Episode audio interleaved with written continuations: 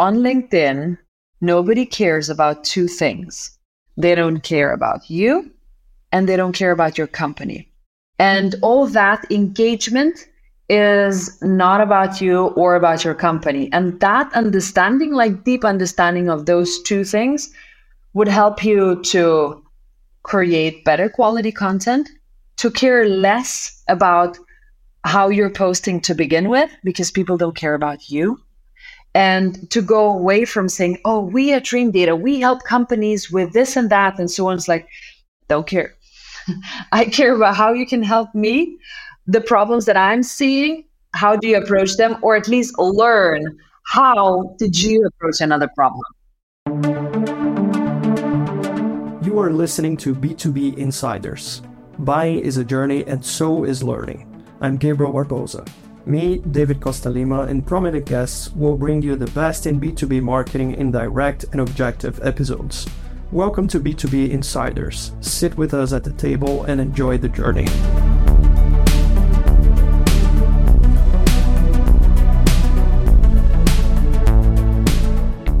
Hi everyone, I'm Gabriel Barbosa. This is B2B Insiders. I'm here with David Costalima, my co host, and Laura Erdem, Sales Lead Americas for Dreamdata. She's been working at Dreamdata for three years now. We admire her work at Dreamdata and everything that she has been doing in social selling on LinkedIn and super excited to have you here in our in this episode laura to speak about social selling welcome and please can you introduce yourself for our, our audience of course Gabriel, David, thank you so much for inviting me. As we small talked before this episode, for me, it's still pretty surreal when people reach out and say, Oh, but share how you're doing stuff. We're, we're big fans. And so it's like, this is, it started so small and it seems like it's evolving to a much bigger thing that people start to notice. People want to learn how to do it and to copy that, which I'm here to do together with you guys. And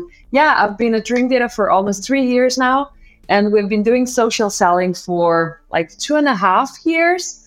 And it is bringing a lot of good pipeline for us, or at least a lot of eyeballs of people that we are going to sell in the future. That's that's lovely. That's just shows how LinkedIn uh, nowadays is a really strong platform in order to connect people and to develop new strategies, right, for marketing and everything. So, well, first of all, welcome. and can you share a bit how was this journey for you? How was the start? When you actually realized that, well, this is something? And if you could summarize like three topics that's really important for someone who's entering in this world, what can, can you share with us? Yeah, of course. So I knew that LinkedIn is a channel where salespeople have to be. Even while I was working at Gartner, I used to reshare the screenshots of magic quadrants and posts, and nobody cares. And like two people like it who are your colleagues, and that's it. So, but but we think that it's a channel to be at because people check your profile, so you use it either as a CV, and then they see what is it that you're posting. Maybe somebody will see it because you're connecting with your prospects. So it's good for sales awesome. But how can you use that to scale for to use it as a marketing channel really? That it not only helps the salesperson to connect with a buyer one on one on LinkedIn, but also for the potential buyers to start seeing you as well. And that's how it happened at Dreamdata. So I joined Dreamdata three years ago, and it was a big leap for me, all in all, mentally, because I joined it from a big enterprise, joined a startup, and everything is a trial like, and whatever we're doing, oh, should we be doing cold calling? Yeah, let's try.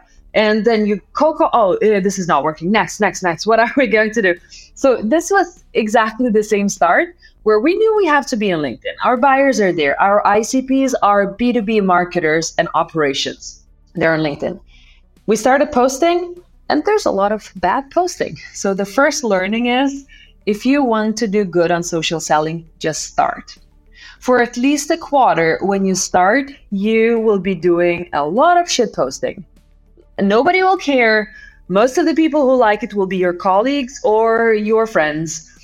But you will develop that skill of figuring out what's actually working for your buyers to start seeing your posts. And for that, you have to start. We started, and A couple of months later, one of my posts that I created was going semi viral. The reason for that was not because it was a very good post, but it, because an influencer on LinkedIn who talks a lot about attribution commented on it. And it was a semi negative comment, which for me, which I'm like new on LinkedIn, I was like, come on, should I delete this now? What should I do now? it's like our CMO is a very clever guy saying, Laura, relax, go for lunch and see what happens. And that happened. So after that post, our website visitors tripled that day. Our MQLs for that week doubled. And only after that one post, and we can see that coming from direct traffic, something was happened that was out of the ordinary that day and that week. And we knew what that was because we're a small company. We see all of the different changes that are happening. So from there, we said, let's make it, I, I wouldn't say a strategy, like, let's make it a bigger scale test where more people do that. And then we engage the whole revenue generation team, sales, marketing, customer success. Let's post. And if we reach 300,000 followers, not followers, 300,000 viewers that quarter, we go for a dinner. Nothing else. It's like not what you should post, how often you should do it, and so on. So, this is the second learning. After you start and you want to engage your team to do at least decent, engage the team, but don't push for it in a way that, oh, now everybody has to do it and this is very important and so on. People will bail out or it will feel very fake. For people to really feel that this is something that they're bringing in with, they will start seeing their own post working or not. And at the same time, you will have to encourage that as a team. Oh, look, Thomas did amazing post. And then there is a comment of a prospect. Let's celebrate that. It's small, but it's important. The same would go third learning. So if you want to start, after you started posting, after you engaged your team, the third thing that has to be there is the support of upper management. This will not fly if it's not supported by your leadership. I'm asked by sales leaders really often on LinkedIn. So, Laura, how often do you use on LinkedIn? How much time do you spend?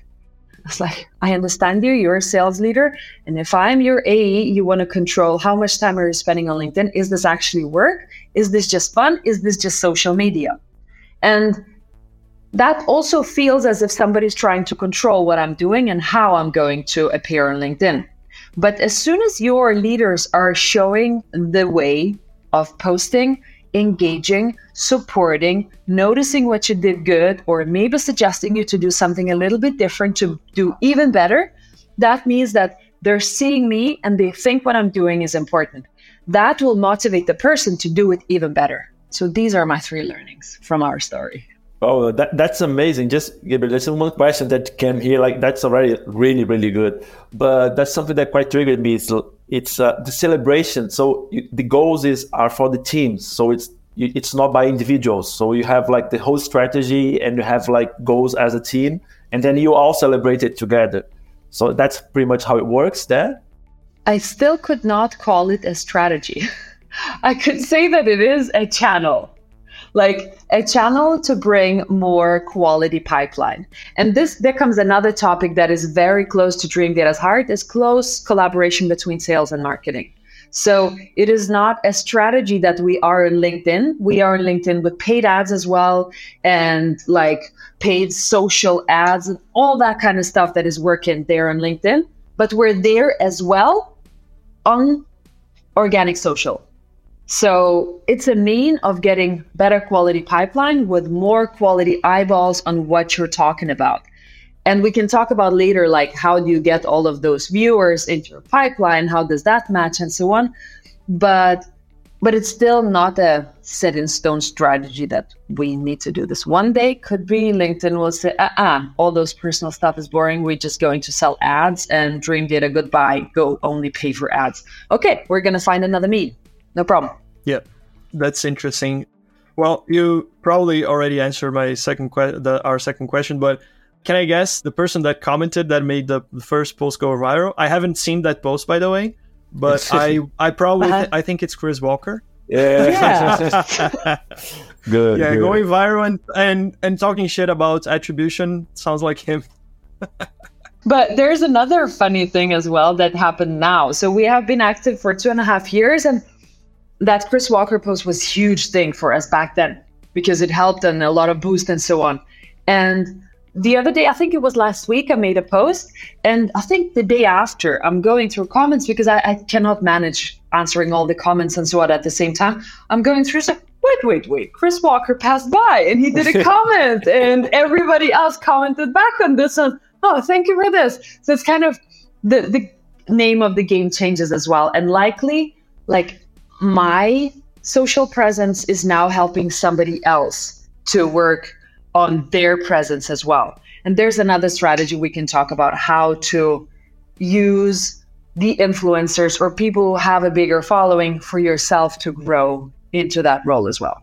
Yeah, so how to do that? I think that's that's an interesting topic. That that's not one of the questions that we uh, had, but now that you bring up, uh, when I started, I uh, learned that pretty quickly, just like you're you're saying, right? how do people should go about this? You know how should they look for people that are you know speaking similarly about the same topic? Like what should they do to actually uh, engage with people that are going to make them grow as well? So the first thing is you have to understand your buyers. What is it that they care about? It goes back to that. What do they care about? What kind of topics do they care about? Let's say you sell to hr professionals and you're selling whatever payroll solution but your buyers don't only care about payroll, they care about employee development, they care about how to develop management into some specific ways, whatever, how to buy the right courses, like a lot of other things than payroll. But as soon as you know what they care about, you have to start following those people that speak about it or see what your buyers are commenting on and following. And if those people that they're following are posting often, go and engage into conversations. What happens there is that your comments are being seen by the people who you can sell to and start conversations with because they're your buyers.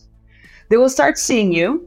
Then, as soon as you start following the more like thought leaders of the topics, you would do the same, or you might even get inspired of the topics that they speak about and try to adapt it to your speech. Make friends with them as well, because then they can also boost uh, each other's presence for that. But the most important thing is you go back to what your buyers care about. You show up with the knowledge, or at least showing that you care about the topic and you're trying to educate yourself and ask questions. And that will help you to be perceived as a person who cares about the topic that your buyers care about. And then the rest will happen automatically because you mentally care to help your buyers. And that's where the influencers or thought leaders come in as well. Yeah, now that's really, really good. And it's interesting because I think nowadays uh, LinkedIn is the only actually social media because I remember it, it reminds me a lot of the old times in Facebook when you have friends and when your friends used to interact with other people, other pages, and that used to show up on your timeline. So you know exactly what your yeah. social circle are, are doing, are interacting. And right now it's like this. So like for instance, if, if I open my my feed right now, it's gonna be like Chris Walker commented on, and then pretty much someone's interesting post, but I'm not related to that person yeah. yet. Yeah. So LinkedIn is really good doing this like two to three connections, right? And in order to maximize this strategy, like this this this LinkedIn thing, how do you approach your content production? How do you think about uh, what I'm gonna post in? You have like kind of how do you uh, organize that part of your of your the strategy or the social fit? I'm the worst example for this guy. I don't. It, it it is pretty sporadic because I don't use too much time on thinking about what I'm going to post next or what I'm going to post tomorrow. Unless we have a big release coming over at Dreamdata's like this week we're talking about cost of acquisition because this is what we have released as a feature of Dreamdata. Like half a year ago, we spoke about the death of Google Analytics and why we don't use this. So it is a little bit of what to- the topics that marketing is writing about, but I'm not limiting myself to that because if all of us at Dreamdata speak about the same thing and share the same pictures, share the same videos, it does not break the kind of the pattern of the same posting. So if a person sees seven times posted the same video of cost of acquisitions, like, oh, they've seen this before, boring. Further. But what if I do a twist on that one and only do a talking head and talk about this? What if I make a screenshot and do something different and tell people why is this important for the buyers? So I tend to pick up those topics, but then do my own twist on that and not overuse time on this. But there's another part of the posting as well. So I do care about the vanity metrics that people say you should not care about, but it has to be calculated in a way that vanity metrics have to be from the people, the roles, and the regions that I care about to sell to. I think as a say, uh, like a marketer as an, and a salesperson. So when I post about social selling and yeehaw pictures and videos and so on, that gets a lot of engagement, a lot of likes and comments and so on, zero revenue. But people who care about that topic are the eyeballs that will care about attribution the next time we speak about it as well. So I try to match the two while working on the engagement and entertainment and so on. And the next thing I do, I speak about something serious that they care about. That will get so much less engagement, so much less comments and so on. But the ones that do comment and see it are the actual buyers I'm going to meet in my pipeline. And those two have to meet.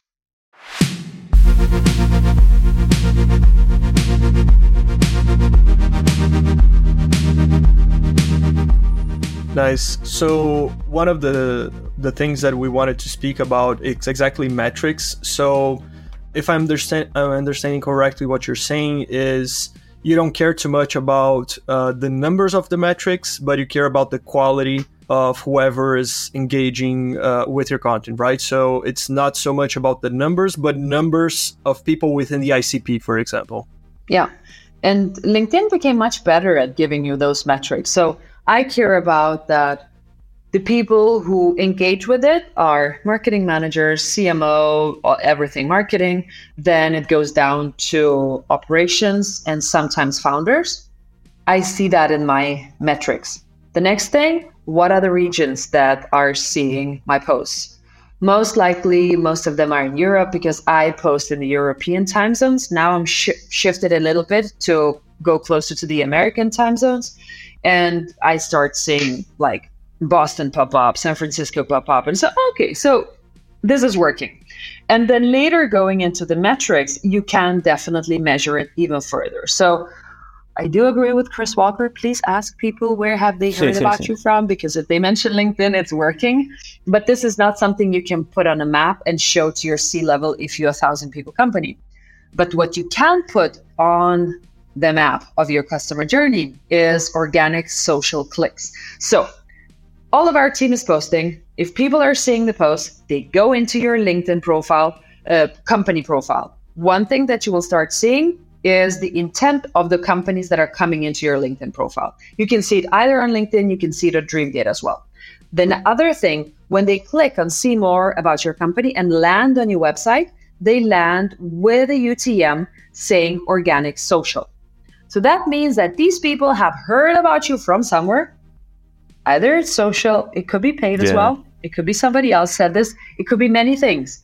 But the more you do of things you feel that are working, the more results you'll see on that. I just recently ran a report of last year's touches of organic social, and we had all, around a million euros in pipeline that reached sales accepted leads that did, in a data driven attribution model, attribute to organic social. So sales accepted pipeline of 1 million euros from organic social, that's not bad. That's a really interesting way to try to measure in pipeline all this effort like towards to the social selling. And actually that was this, the next question. Then I think you could like grow a bit more about this topic. It's like I just the, the question literally says that like I know it's hard to measure, you know, but how do you think that social selling is a major fact to dream Dreamdata success like when you started i think you already answered that but anyway did you guys have any kind of expectation that this could be one of the well pipeline well to go channels channels yeah yeah yeah um so first no we knew we had to be there. The buyers are there. Let's be there. And uh, that's what we started it as an experiment. And we started getting active to figure out all the vanity metrics. So even the first metric that we went after was views, a number of views in a quarter on all of our posts from the revenue team. We got Shield to measure that. So now we know, okay, we actually hit 500,000. So we overly achieved that and we had a very lavish dinner and a very heavy Friday after that Thursday dinner. Doesn't matter. So we celebrated it and we figured out it is working, it's helping on traffic. And the next thing that happened, we adjusted Dreamdata's product as well to be able to measure organic social. Before in time, it only used to be organic or paid, and LinkedIn could fall into both pieces. So we have figured out that we need to measure organic social as well. So that became also a source that uh, you can literally see if somebody clicked on that. So you can start to measure that in pipeline as well. In the customer journeys, those are long. That's another metric. Know your customer journey length. Because if a sales manager is coming over to me and saying, Laura, so this seems to be working. We see you everywhere. How do I get my sales team to to bring pipeline through social selling? So, okay, so what do you expect? So yeah, so they get bring in deals and they close the deals and so on. How long is your customer journey? It's like um, half a year. Okay, so do you know when they're going to bring in start bringing in deals? In around a year, double the length of your customer journey. Because first, a lot of shit posting. Second, when people start seeing they don't buy, and even the organic social leads, they take even longer to close, even longer than outbound sometimes. So if you want that compound effect to support your marketing and to start closing deals, expect it to take a long time. Do you have that time to wait? Fine. This is going to be a strategy for you. If you don't, go do other stuff. Maybe that will work out just as good. Or maybe you will be back in a year's time and would say, oh, but wait, we still want to do this, even though it takes a long time. We didn't start and so on. So the metrics, care about vanity metrics. It is important to start with know your length of the customer journey from first touch to new business so you can plan when you can expect results from social selling and do measure which channels and sources are bringing in pipeline for you and that when it is closing which of those were part of the customer journey. All right. A lot of things come to mind. Uh, so i'll take a detour from not exactly a detour but uh, it connects to social selling but one of the things that i see social selling promotes so much is uh, dark social, right? So that is a fact, and that is actually good, right? A lot of people think dark social is not good because you cannot measure that, but it's it actually it's something that it's going to improve your business if you if you help promote that because if all the people in in your buyers committee is speaking about your solution even if you don't know that's positive right so if you are able to touch all those people with different people with different twists on content that is going to actually promote your product. But when we speak about attribution it's it's hard to measure that right? Do, it's is there somehow for you guys to see this effect that social selling has through attribution with Dreamdata? Is there a way for you guys to backtrack? For example so many people are seeing our content in, in organic social and people that maybe we haven't seen and we haven't spoken before, but they are in the same company, they are coming as well, right? So there's like something invisible happening, and probably that's dark social, right? Yeah. So dark social is also, well, now we're tracking back to Chris Walker again. It's something that he speaks a lot about. It, it's all right. And uh, like you can call it whatever name it is. People used to buy when they ask other people. So, what do you use and which server did you choose back in the 90s? Oh, it was IBM. Okay, I'll go talk to IBM. This is dark social too, because somebody met somebody at a conference and they spoke about it and they went and chose IBM because they've heard about it, not because they saw that huge banner somewhere at the airport or something like that. The same happens now, is just on a bigger scale. And uh, and in a way, kind of you can measure it, but you can also sense it. So people think that when we say, "Oh, how big is Dreamdata?" So, "Oh, we're 40 people." So, no way, you're 40 people. It seems like it's like a, I don't know, 500 people company. It's because it seems big, and what we talk about is quality stuff that our buyers care about, both from a social perspective, but also from a very data-driven, very specific, clever stuff that they care about and they follow. And that creates the effect that when I want to know something about attribution and measurement, maybe I'm not ready to buy Dreamdata, but I know that their CMO has been speaking so much about, I don't know, the changes in the Google algorithm or how do I do smart bidding on Google, whatever it is. Then there are the thought leaders that I could go and speak with. Or if a friend of mine needs advice, then go speak to those guys or follow them because they speak about this. So you can't measure this because you could never do that but but you can feel that because everybody whoever comes into your sales call is oh i've heard it from andreas and andreas have heard it from another of your client who is in germany. Cool but andreas is in the us and and that that thing happens no matter of like you measure it or not but the more places you are at where your buyers are and grasp the information without feeling that this is an ad and I'm targeted with it, the easier it will be for you to figure out if it's actually working. You'll hear that from your clients. Yeah, and my point then is I don't think that attribution and dark social do not match. I think attribution is going to help you track exactly that invisible effect because like you said you're going to see uh, you're going to listen in, in sales calls for sure, but you're going to see more people into your attribution uh, attribution program because well hey uh, i don't know if i impacted all those people but they have been impacted some somehow. So i think it actually helps you uh, backtrack that. It's a good point and it takes us back to what our data scientist always says that this dark social stuff you have to think about two things correlation and causation. So this client get closed because of all the touches that we can see? Or is there a correlation of all the clients who we have closed this month and we started that much of our initiatives half a year ago on social selling? Did that correlate with the closing clients? Did we get more? Probably. But there is so much uncertainty going on that you cannot really say that this was caused by LinkedIn because we're so good at this. You can.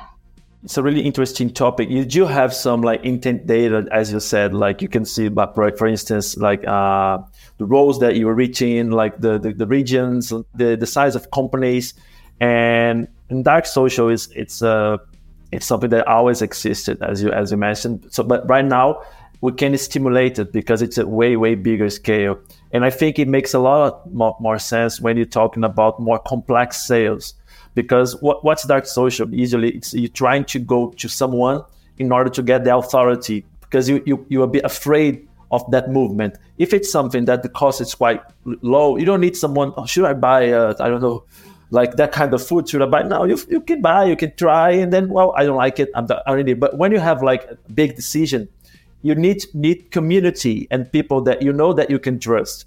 And before used to be people that you actually meet, you actually know, like. But now with the digital, you can reach people from other side of the world and ask, look, I'm thinking about Dreamdata. Is that is that good? Do you think it works for me?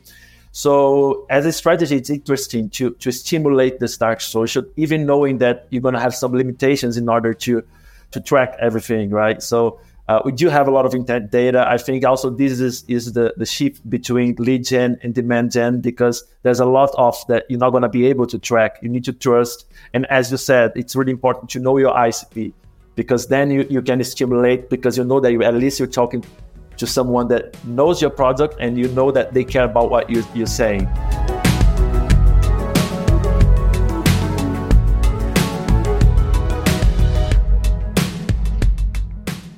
Talking about technology in order to accelerate and make this whole thing even better.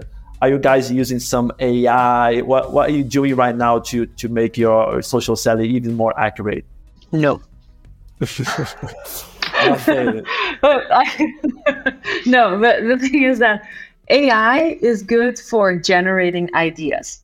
Generating ideas, helping you out understand complex stuff so far. And uh, whenever I try to generate some ideas for LinkedIn through ChatGPT, I'm still really bad at prompting. So bad at prompting that it takes me longer time to prompt ChatGPT, oh, redo this. Oh, talk like me. Oh, give me three more results. And like, it takes me longer time than I actually would be creating the post. Unless I would get a very deep and thorough description of how you calculate cost of acquisition from our data scientists. Oh, this is very clever, but I understand zero. Then you put it into ChatGPT and ask them, please, like, explain it to me because I'm a brain of five year old. And then you can create a LinkedIn post out of that and spin on your creativity on top of it. But but I'm I'm not there. Or the technology is not there yet. So I've tried some of the AI stuff that they're pushing on LinkedIn so far, like uh, generated messages you can generate, then you can redo your profile. It's shit, really bad. But we're just seeing the beginning of it. So I'm definitely not saying that it's going to be bad all the time. I think it will support us with a lot of things. But people who will be only embracing most of the AI stuff will not be able to stand out in the crowd of LinkedIn wave right now. So I have been talking about this for almost half a year now that if companies did not jump on a LinkedIn ship for social selling yet, very soon it's going to be too late because it's getting so crowded.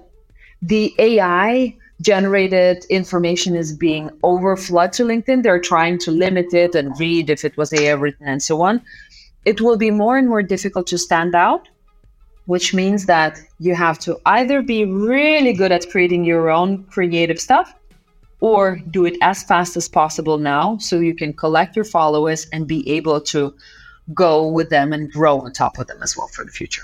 Okay. And how do you see this uh, this sponsored ads that like personal profiles can do attached to company page because that changes a bit the reach right like you you can pay to reach more people so do you think that could yeah. affect like in social selling in some aspect We'll have to see this. So, this is so new. We just started testing this last week. Our CMO collected some of the personal posts to sponsor it and to see if that helps out on any clicks, on reach, and whatever it is.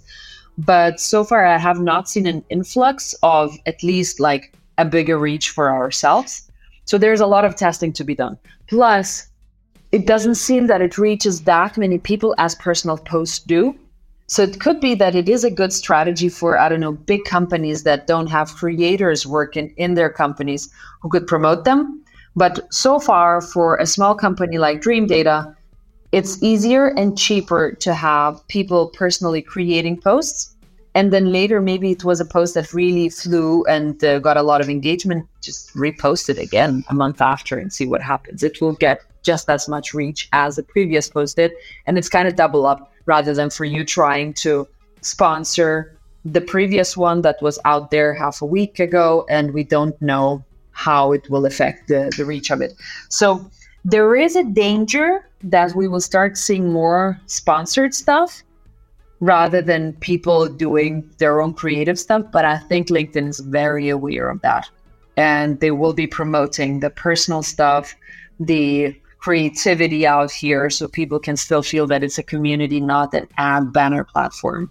Yeah, we have a saying in Brazil uh, when you were speaking about, uh, you know, in some time AI is going to make really hard to to get through the through the crowd, right? Through through the noise.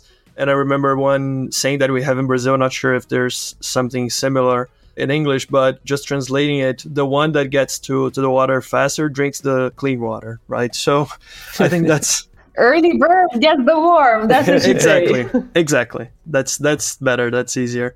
So one thing that comes to mind is sometimes when you look backwards and you understand what changed in the last few months or year, you can, you know, predict something maybe that is, uh, of course, not not certainty, but you can look uh, look in front of you and, and think about something that that might happen. So, is there a shift on people's behavior on LinkedIn or maybe the algorithm, like from one year to now, that you say that kind of changed how you guys do social selling?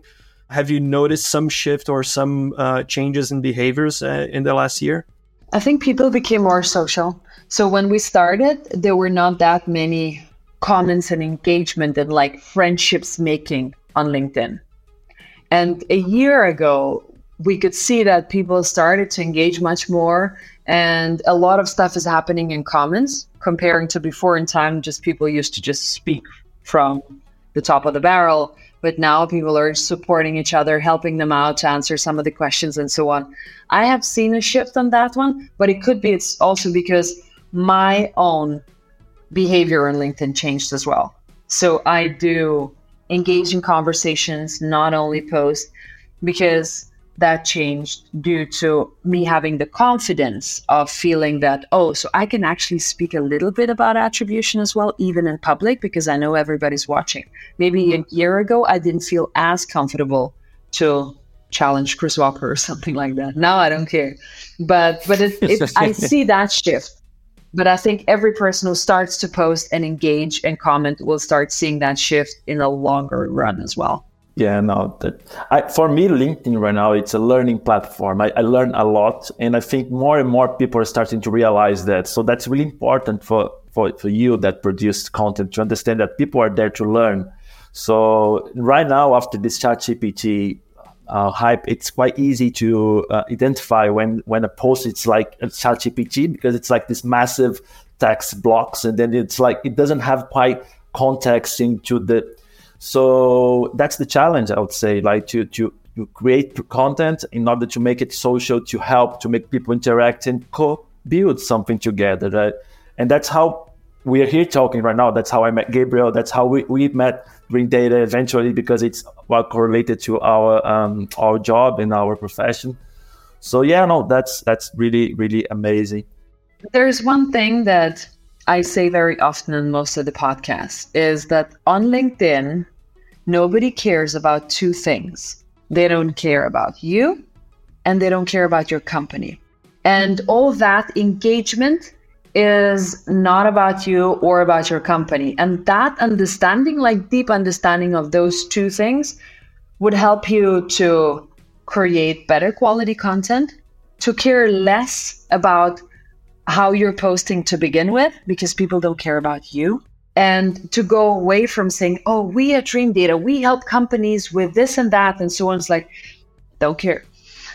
I care about how you can help me, the problems that I'm seeing, how do you approach them, or at least learn how did you approach another problem. Yeah. That what you just just said is going to be the opening of the podcast. Nobody cares about you or your your company or your product. Uh, so uh, this is Laura, almost it, a life lesson. Do you know what I mean? Like this yeah. is a life lesson, not only for LinkedIn. It's like it's yeah, for your yeah, life, life, life journey. yeah.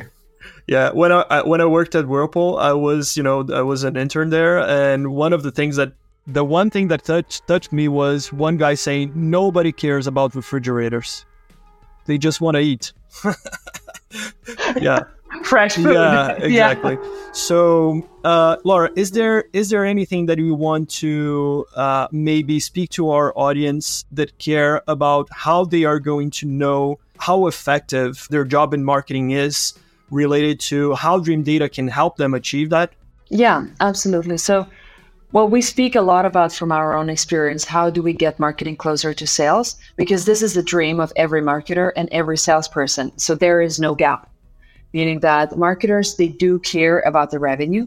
They do care about the deals that they're bringing in that they're actually closed. And the salespeople usually care about the same. How can i get more leads of a quality that closes? What can we scale so i can get the same leads that i had last month? And i would know which channel do they come from and so on. So what Dreamdata does is we literally get those departments together both through the reporting, but also through the common meetings. So, what we care about is the tracking of the full customer journey, figuring out who comes into your website, which companies they're from. Okay, we're seeing intent. Maybe sales could help out in a little bit intent, touching, calling, and figuring out who could be the people there. Okay, as soon as the intent is captured and people have filled out forms, we know who they are and how do we engage them? Did they ask for a demo? Did they ask for a free trial? How do we engage that piece? What kind of content is important? So marketers start to measure every touch of the customer journey. What is happening? What is it that they're reading?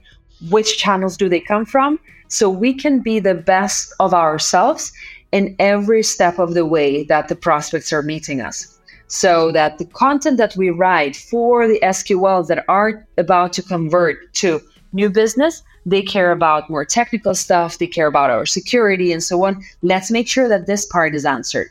The same goes for the earlier pipeline. Let's make sure that we meet them with the content that is actually interesting for them to understand that Dreamdata can help them with the problems that they are trying to solve. So, Dreamdata basically maps out the full customer journey and puts it into perspective for you to understand which channels are working top of funnel, which channels are working in the middle of the funnel, what content to write more of, which ads to cut because they're not working at all, and where should sales engage and what is the sweet spot for marketing to pitch in with the various tactics. That's ama- that's amazing. That's amazing. Yeah. And uh, as a marketer, I'm quite excited to see that kind of mindset spreading more and more into marketing and sales departments because right now it's it's changing slowly, gradually, uh, especially here in Brazil, I would say. But well, thank you to companies like Dreamdata, this is changing. And well, from my end here, Laura was a pleasure to have you here. It was really, really, really nice uh, to have you here. It was definitely I'm already I'm starting to do some things regards to social selling here with myself based on our conversation. And yeah, well, thank you so much for for for being here with us. And Laura, can you just tell us how people can find you, how people can find Dreamdata? We're, we're going to for sure to include the links here in the description of the episode, but uh, if you can tell to, to folks how to find you guys. Yeah, we're big on LinkedIn. That's what we spoke Nice. about. so if I said catch us on Twitter, that would be a lie. You can catch our CMO on Twitter, but you can't catch me there. But yeah, we're on LinkedIn. Connect with me. Follow Dreamdata, and if you see any content that is of, of your interest, I'm happy to have a chat about that. And I'm that salesperson does does not pushes you to buy. if you're interested in talking about the stuff, we can definitely start a conversation either on LinkedIn or on a call as well. It was a pleasure being here, guys. Thank you so much for inviting. Thank you so much, Laura. Thank you. I hope you enjoyed this episode of B2B Insiders. Help us measure our work.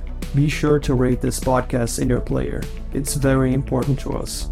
For more content, follow us, Gabriel Barbosa and David Costa Lima on LinkedIn. The links to our profiles are in the episode description.